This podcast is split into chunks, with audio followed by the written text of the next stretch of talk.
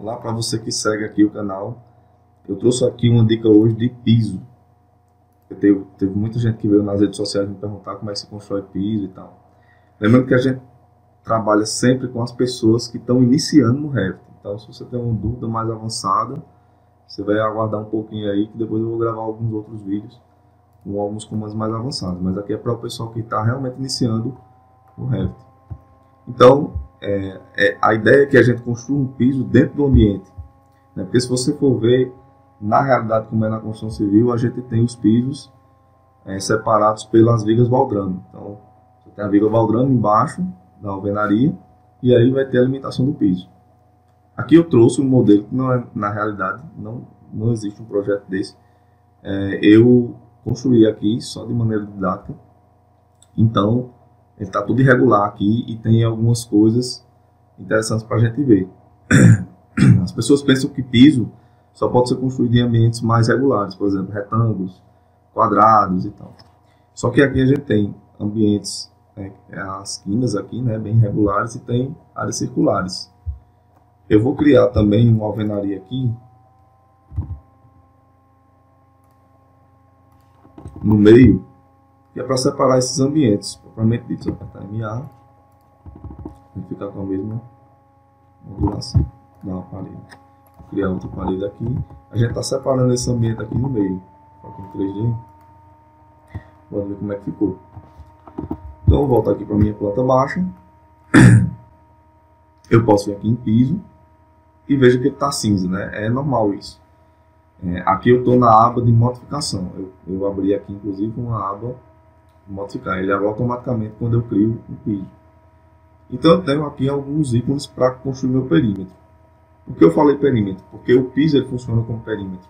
Você está construindo o perímetro de um polígono que vai ficar por ambiente e aí você vai fechar o seu ambiente. Quando você fecha o ambiente, finaliza aqui no vizinho, você vai finalizar o seu piso, certo?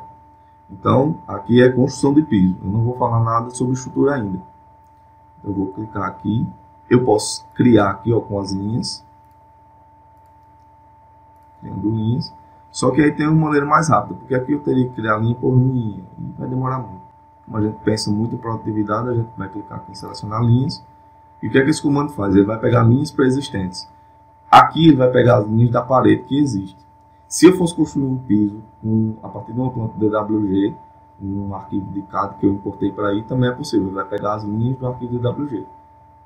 A gente vai criando aqui. Eu vou clicando. E ó, já aconteceu uma coisa que ele vai dar erro.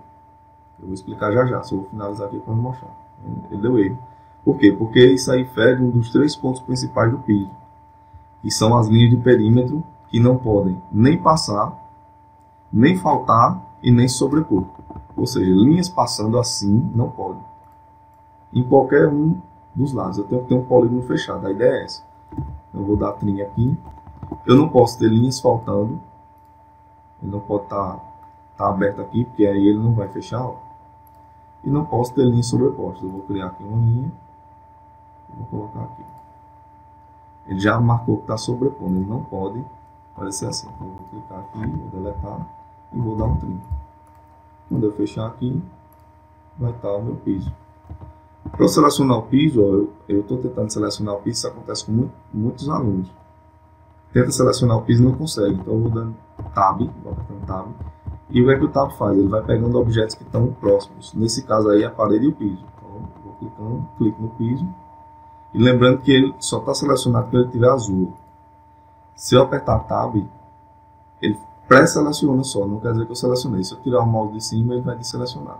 Eu vou deixar aqui em cima, apertar Tab e clico. Aí aqui eu posso movimentar o piso.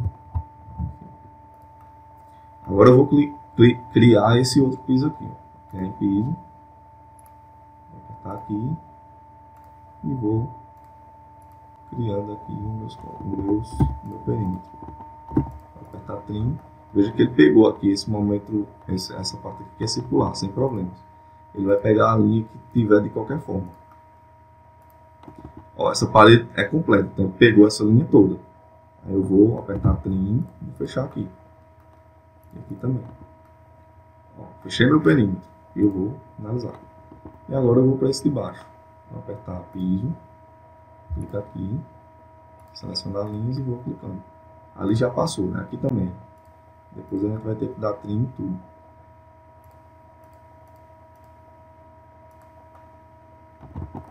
Vou dar trim. Trim aqui. Trim aqui. E aqui ele está todo finalizado. Vou apertar OK. Se eu for aqui no meu 3D, acho que ele está todo fechadinho aqui, né?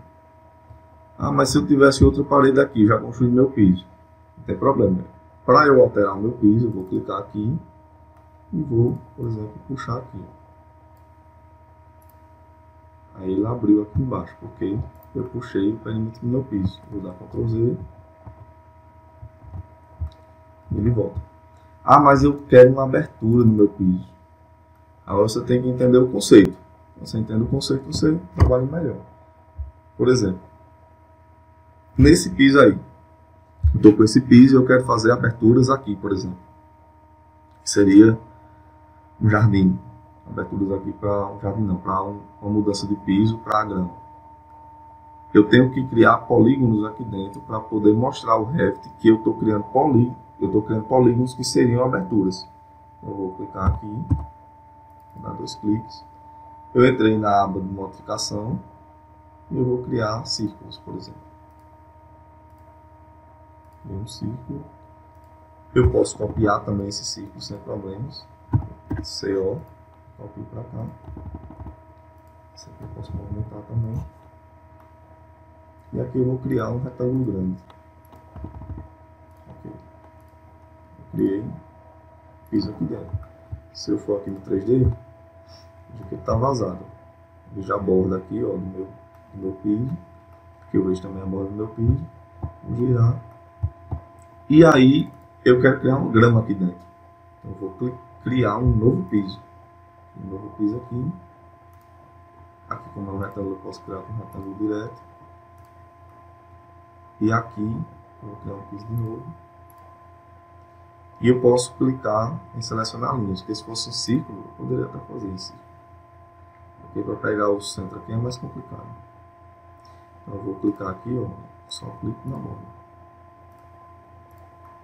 Aí se eu fizer isso aqui que eu fiz, se eu continuar com esse comando, o que, é que vai acontecer? Vai ser um piso só para essas três aberturas. Vou clicar aqui. Criou um piso só para as três aberturas. Eu vou dar Ctrl Z, vou voltar, vou criar só esse. Vai ser um piso que eu posso ou copiar para cá para fazer outro, apertar CO. Vou dar dois cliques, vou apagar isso aqui e vou criar Aí vou apertar de novo, PCO, e vou mudar aqui.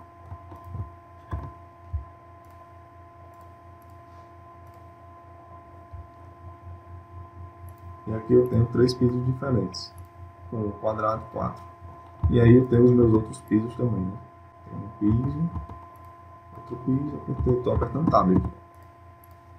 Se eu for no meu 3D, uns pisos diferentes aqui. Um piso, outro piso, outro piso, um piso aqui. Certo? Essa era uma dica que eu queria passar, porque o pessoal estava perguntando muito. Se você tiver alguma dúvida, pode ir lá no meu direct, lá no, no Instagram, que abaixo aqui na descrição tem, uh, como é que é, como é que tá no Instagram, arroba e é, abaixo eu estou colocando também a descrição do comando de piso. Lembrando sempre que se você quiser modificar, veja que aqui em piso ó, não tem nenhum atalho, como aqui em parede, tem um atalho WA. Se eu quiser adicionar o piso, posso vir aqui modificar, aqui em gerenciar, em vista, aliás, e eu posso vir aqui em interface do usuário. Em atalhos, eu posso modificar aqui, ó, piso o piso não tem nenhum, eu posso atribuir um novo atalho, certo? Então, era isso a dica que eu queria dar e até mais.